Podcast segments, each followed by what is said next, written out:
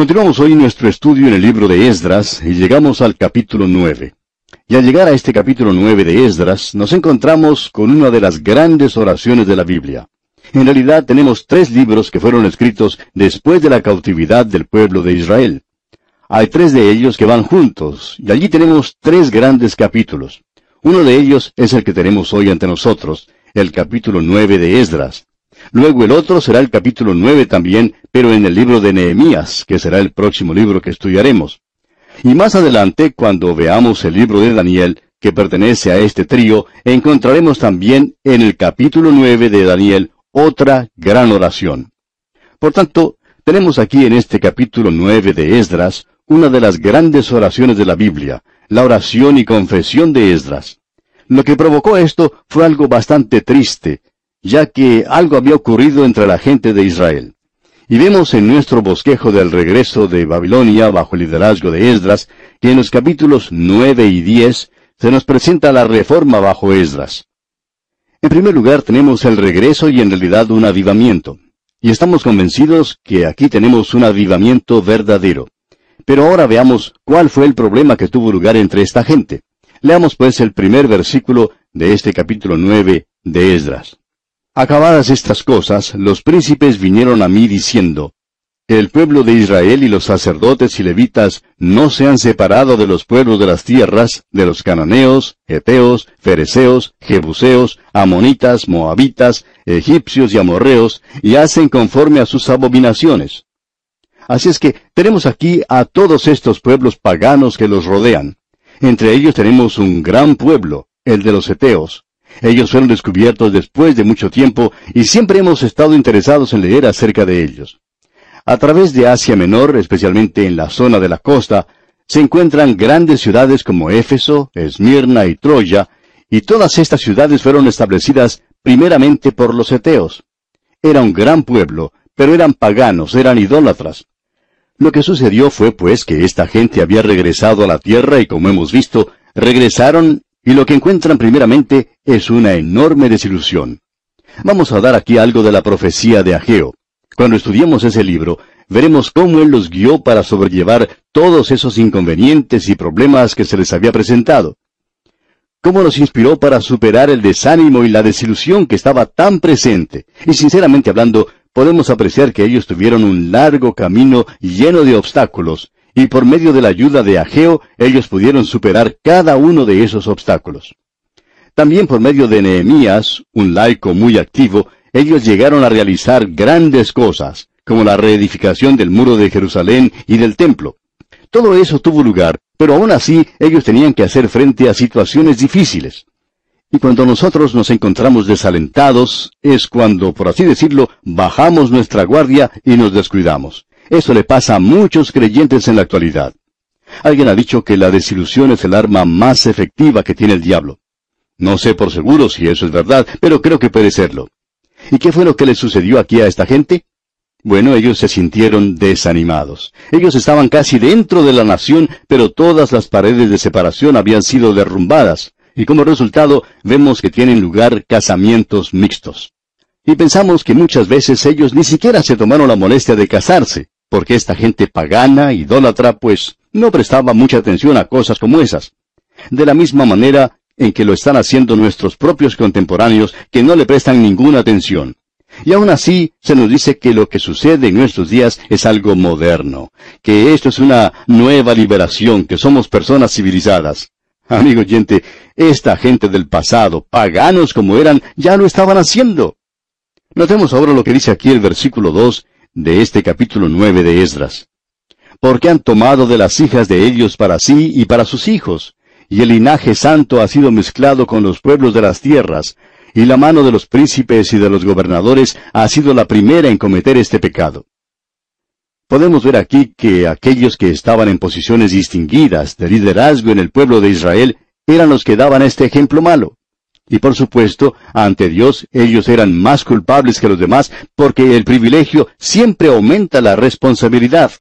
Ahora esta era la condición en la que se hallaban, y por supuesto estamos seguros que Esdras podría haber ido, si la hubiera podido encontrar, a una radioemisora y pasar un programa patriótico e izar la bandera de la nación y haber llamado a que se realizara grandes manifestaciones de patriotismo. Pero eso no fue lo que él hizo. Quizás lo podría haber hecho, o quizá podría haber hablado de una manera muy poderosa en contra de lo que estaba pasando y nada más. O quizá podría haber formado alguna organización y tratar de recuperar a esas parejas que se habían entregado a esto. Esa es la forma en la que nosotros operamos en el presente. Pero notamos aquí que no fue lo que ocurrió en esa época. Por supuesto, este pobre hombre Esdras en aquel día, él no sabía, no tenía conocimiento de nuestros métodos modernos. Por eso queremos que usted note, amigo oyente, lo que él hizo. Y es algo que nosotros no vemos en nuestros días. Leamos el versículo 3 de este capítulo 9. Cuando oí esto, rasgué mi vestido y mi manto, y arranqué pelo de mi cabeza y de mi barba, y me senté angustiado en extremo. Usted puede apreciar que Esdras recién había regresado. Él no había regresado sino setenta y cinco años después de la primera delegación. Ellos habían estado cautivos por setenta años, y durante este intervalo, después que Zorobabel había regresado con unos cincuenta mil, Esdras regresó con unos dos mil setenta y cinco años después. Ahora él encontró el templo ya reedificado, pero la ciudad no tenía las murallas a su alrededor. La población se encontraba en una condición triste, sórdida, escuálida. Ellos se habían mezclado con los paganos. La inmoralidad y la idolatría era algo que se veía por todas partes. Ellos se habían mezclado con los paganos. La inmoralidad y la idolatría era algo que se veía por todas partes. Ellos habían casado en matrimonios mixtos y faltaba la separación. Y por tanto, era un grupo de personas en realidad miserables. Y este hombre Esdras, cuando esto llega a su conocimiento y atención y descubre que es verdad, él se siente completamente sorprendido y mortificado porque el pueblo de Dios había descendido a tal extremo. Cuando hablamos de la apostasía de la iglesia, nos preguntamos cuántos de nosotros nos sorprendemos o estamos ejercitados en cuanto a cómo deberíamos hacer estas cosas. Cuando uno, por así decirlo, se retira o se jubila, y entonces puede observar lo que está ocurriendo dentro de la iglesia desde una posición fuera de ella, puede pensar que puede lavarse las manos y dejar que todo siga como está, porque podemos decir que eso no es asunto nuestro. Pero es en realidad nuestro asunto, amigo oyente, nuestro problema. Y es tan fácil para nosotros señalar a otra persona. Pero notemos lo que Esdras hizo, porque esto tiene mucho valor para nosotros. Escuche usted. En primer lugar, este hombre se ve sobrecogido por todo esto, se siente angustiado y rasga su vestido y cubre su cabeza con cenizas. Él no comienza a hablar en una forma demagoga, por así decirlo, en contra de todo eso. Eso podría haber sido característico de muchas personas en el día de hoy, estamos seguros. Pero él no hizo eso, y debemos notar que él nunca hizo tal cosa. Podemos ver en el versículo 4 cuál fue su reacción a esto, qué fue lo que ocurrió. Dice al comienzo del versículo 4, Y se me juntaron todos los que temían las palabras del Dios de Israel. Ah, eso nos gusta mucho, amigo oyente. Ya lo hemos tenido ante nosotros. Aquellos que temblaban, que tenían temor a las palabras de Dios, es algo maravilloso. Temían las palabras del Dios de Israel. Permítanos, amigo oyente, hacer una pausa aquí solo por un momento. ¿Cuántos en el día de hoy toman seriamente la palabra de Dios?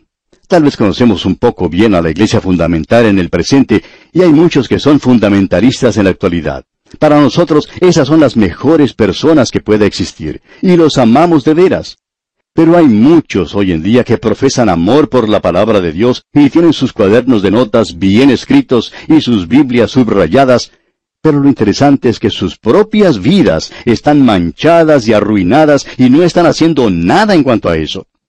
Ellos dicen que creen en la palabra de Dios, pero esta palabra no tiene ningún efecto o ningún resultado en sus propias vidas.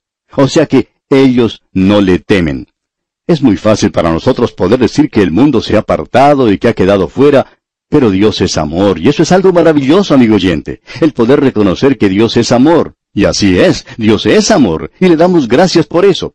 Pero Él es mucho más que eso, amigo oyente. Nuestro Dios es un Dios santo y Él va a castigar el pecado. Y eso es lo que le preocupa a Esdras en esta situación. Notemos ahora qué es lo que Esdras hace. Notamos que Dice, se juntaron a él todos los que temían las palabras del Dios de Israel a causa de la prevaricación de los del cautiverio. Escucha lo que continúa diciendo en la segunda parte de este versículo 4. Mas yo estuve muy angustiado hasta la hora del sacrificio de la tarde. Este hombre se encuentra completamente agobiado, anonadado por todo esto. Ahora, ¿nos concierne a nosotros esto? En el día de hoy, ¿cuánto nos hemos comprometido con esto nosotros? ¿Cuánto en realidad creemos nosotros de la palabra de Dios? Amigo creyente que nos escucha, creemos que sería de mucha ayuda para usted y para mí que nos apartemos y nos preguntemos a nosotros mismos, sin ninguna otra persona como testigo, simplemente Dios, que nos preguntemos, ¿cuánto en realidad creemos? ¿Cuánto obedecemos la palabra de Dios? El Señor Jesucristo dijo, si me amáis, guardad mis mandamientos. Pues bien, si nosotros no le amamos, entonces podemos pensar que Él puede decir, bueno, se pueden olvidar de todo eso. No tiene ningún sentido para Él. Esto tiene que tener algo de sentido para usted personalmente. Ahora en el versículo 5 se nos dice, Y a la hora del sacrificio de la tarde, me levanté de mi aflicción, y habiendo rasgado mi vestido y mi manto, me postré de rodillas, y extendí mis manos a Jehová mi Dios. ¿Qué es lo que él está tratando de decir con esto de extendí mis manos a Jehová mi Dios? Quiere decir que uno no está ocultando nada. Quiere decir que cuando uno va a Dios en oración, amigo oyente, que uno va absolutamente en su mente y su alma completamente desnudo ante Él. Uno habla de si va a tener cuerpo o no lo va a tener. Amigo oyente, uno no lo necesita cuando va delante de Dios en oración manos santas, manos que estaban extendidas. Él no está ocultando nada delante de Dios. Y nosotros debemos también recordar eso en nuestras oraciones. Ahora escuche usted lo que dice aquí el versículo 6 de este capítulo 9 de Esdras. Y dije, Dios mío, confuso y avergonzado estoy para levantar, oh Dios mío, mi rostro a ti, porque nuestras iniquidades se han multiplicado sobre nuestra cabeza y nuestros delitos han crecido hasta el cielo. Escuche usted lo que él está diciendo, amigo oyente. Él no dice, por las iniquidades de ellos se ha multiplicado sobre sus cabezas y sus delitos han crecido hasta el cielo. Escuche bien. Lo que él dice es, porque nuestras iniquidades se han multiplicado sobre nuestra cabeza y nuestros delitos han crecido hasta el cielo. Es muy fácil en el día de hoy el poder separarse uno de la iglesia. La iglesia está en una posición bastante mala, por así decirlo. Debemos conceder eso. Pero, amigo oyente, no es el pecado de ellos, sino nuestro pecado. Nosotros necesitamos identificarnos con eso en el día de hoy. ¿Se encuentra la iglesia de hoy en apostasía? Entonces nosotros estamos en apostasía, amigo oyente. No es mi hermana ni mi hermano, sino yo, Señor, el que está ante ti en necesidad de oración. Escuche la oración de Esdras, ya que es una oración de gran valor. Es una gran oración. Escuche usted lo que dice el versículo 7. Desde los días de nuestros padres hasta este día hemos vivido en gran pecado. Y por nuestras iniquidades nosotros, nuestros reyes y nuestros sacerdotes, hemos sido entregados en manos de los reyes de las tierras, a espada, a cautiverio, a robo y a vergüenza que cubre nuestro rostro, como hoy día. Él conocía muy bien lo que era ser cautivo en una tierra extranjera. Esdras aparentemente había nacido en el cautiverio, o por lo menos habría sido llevado allí cuando era un niño muy pequeño, y por eso sabía lo que eso era. Y temblaba cuando él reconocía que Dios lo podía juzgar. Amigo oyente, hay muchos en el día de hoy que son juzgados por Dios. Uno podría mencionar muchos casos donde esto está ocurriendo. En cierta ocasión un hombre llegó delante de un predicador diciéndole que estaba sufriendo de una enfermedad venérea por muchos años y dijo que pensaba que se había salvado de eso. Dijo que era un creyente y que pensaba que nada le podía suceder. Y ahora iba a morir en esa enfermedad inmunda. Y eso fue exactamente lo que le sucedió. Ahora alguien quizá diga, bueno, Dios podría haber mostrado clemencia, misericordia hacia ese hombre. Claro que sí, él podía haber hecho eso. Pero lo interesante es que este hombre era culpable y nuestro Dios es un Dios santo que juzga, amigo oyente. Es lamentable que muchos de nosotros no temblemos ante la palabra de Dios. Escuche lo que dice aquí el versículo 8, ya que este es uno de los grandes versículos de la Biblia. Versículo 8 de este capítulo 9 de Esdras. Y ahora, por un breve momento, ha habido misericordia de parte de Jehová nuestro Dios para hacer que nos quedase un remanente libre y para darnos un lugar seguro en su santuario, a fin de alumbrar nuestro Dios nuestros ojos y darnos un poco de vida en nuestra servidumbre. Este es un versículo verdaderamente maravilloso, amigo oyente. Él dice, nosotros hemos recibido un poco de gracia, simplemente un pequeño espacio de la gracia de Dios. Y los setenta años de la cautividad han pasado. Él les ha permitido que regresaran, y en el mismo momento de regresar, nuevamente ellos se apartan hacia los paganos. La misma razón por la cual ellos habían sido enviados a la cautividad. Ahora dice, hay un remanente libre entre nosotros. Estas personas habían obedecido lo suficiente como para regresar a su tierra. La gran mayoría no lo había hecho. Pero ellos regresaron y son nada más que un remanente siempre han sido nada más que un remanente de esa gente. Y aún en el día de hoy son un remanente. Y luego él dice, para darnos un lugar seguro en su santuario. ¿Y sabe lo que es este lugar seguro? Ese lugar es Cristo, amigo oyente. Nosotros tenemos un lugar seguro porque Cristo está allí. Nosotros hemos sido clavados, por así decirlo, en la cruz aquí para poder ser clavados en el trono de Dios por la eternidad. Escuche lo que dice el profeta Isaías allá en el capítulo 22 de su profecía, versículos 22 y 23, y estamos hablando acerca de Cristo ahora. Dice Isaías, y pondré la llave de la casa de David sobre su hombro, y abrirá y nadie cerrará, cerrará y nadie abrirá, y lo hincaré como clavo en lugar firme, y será por asiento de honra a la casa de su padre. Así es que nosotros estamos allí hincados como un clavo, no sobre una cruz, sino clavados en el cielo por la eternidad. Usted puede ver que el clavo está en un lugar seguro. ¡Qué hermoso es esto! Ellos no perdieron su salvación, pero sí que perdieron algo más, la bendición y la recompensa de Dios. ¿Y cuántos hoy son salvos, pero no van a recibir ninguna recompensa? Dice este versículo, para darnos un lugar seguro en su santuario, a fin de alumbrar nuestro Dios nuestros ojos y darnos un poco de vida en nuestra servidumbre. Creemos que lo que tenemos aquí es una representación clara de lo que es un avivamiento. La palabra avivamiento no es en realidad una palabra bíblica, no se usa sino en un lugar como este. El principio se encuentra aquí, pero no en el sentido popular. Siempre hemos usado la palabra avivamiento hablando desde el púlpito en un sentido popular, es decir, en una elevación espiritual, cuando muchos se convierten juntos. Un gran interés nuevo en las cosas del Espíritu está presente pero el término técnico quiere decir recobrar vida o vigor, el volver en sí. Quizás se refiere a aquello que tiene vida, pero que está apagado casi hasta desaparecer, que no tiene ninguna vitalidad y que luego es avivada. En realidad, la resurrección de Cristo, allá en Romanos capítulo 14, versículo 9, se llama así. Dice, y volvió a vivir. Nuevamente este término debe ser limitado a los creyentes si vamos a continuar siendo técnicos en cuanto a su uso correcto. Quiere decir que el creyente se encuentra en una condición espiritual muy baja y que vuelve a ser revivido con vitalidad y con poder. Así es que aquí tenemos un avivamiento verdadero que va a tener lugar. Luego, Estas continúa con su oración y dice en el versículo 9, Porque siervos somos, mas en nuestra servidumbre no nos ha desamparado nuestro Dios, sino que inclinó sobre nosotros su misericordia delante de los reyes de Persia, para que se nos diese vida para levantar la casa de nuestro Dios y restaurar sus ruinas, y darnos protección en Judá y en Jerusalén. Usted puede ver cuán misericordioso fue Dios con ellos. Ellos confiesan sus pecados y Dios los va a bendecir. Leamos ahora los versículos 10 hasta el 13. Pero ahora, ¿qué diremos, oh Dios nuestro, después de esto? Porque nosotros hemos dejado tus mandamientos que prescribiste por medio de tus siervos los profetas, diciendo, La tierra a la cual entráis para poseerla, tierra inmunda es a causa de la inmundicia de los pueblos de aquellas regiones, por las abominaciones de que la han llenado de uno a otro extremo con su inmundicia.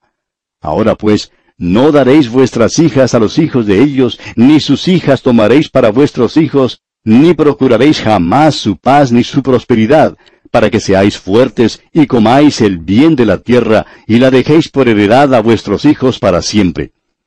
Mas después de todo lo que nos ha sobrevenido a causa de nuestras malas obras y a causa de nuestro gran pecado, ya que tú, Dios nuestro, no nos has castigado de acuerdo con nuestras iniquidades y nos diste un remanente como este, en otras palabras, Esdras está diciendo, nosotros no recibimos todo lo que merecíamos. Y luego continúa diciendo aquí en el versículo 14 de este capítulo 9 de Esdras, ¿Hemos de volver a infringir tus mandamientos y a emparentar con pueblos que cometen estas abominaciones? ¿No te indignarías contra nosotros hasta consumirnos sin que quedara remanente ni quien escape? Y luego sigue diciendo en el versículo 15, Oh Jehová, Dios de Israel, tú eres justo, puesto que hemos quedado un remanente que ha escapado como en este día. Henos aquí delante de ti en nuestros delitos, porque no es posible estar en tu presencia a causa de esto. Esto es algo que solo la misericordia de Dios, solo la confesión del pecado, solo el sacrificio de Cristo puede hacer posible para Dios salvarlos y para que Dios los pueda restaurar y darles el avivamiento que necesitan. Ahora Dios va a hacer todo eso a causa de la oración de Esdras y del remanente que se encontraba allí y que pidió misericordia a Dios. Y cuando tomamos esta posición, amigo oyente, Dios está dispuesto a escucharnos. Dios está dispuesto a perdonarnos y a extendernos su misericordia. Esto pues que hizo Esdras aquí, dicho sea de paso, es digno de imitarse. Bien, así concluimos nuestro estudio de este capítulo 9 de Esdras. Dios mediante, en nuestro próximo programa, veremos que ellos fueron restaurados y luego concluiremos nuestro estudio de este libro de Esdras. Le invitamos pues a acompañarnos. Será hasta entonces, amigo oyente, y que Dios extienda sobre usted también sus ilimitadas misericordias.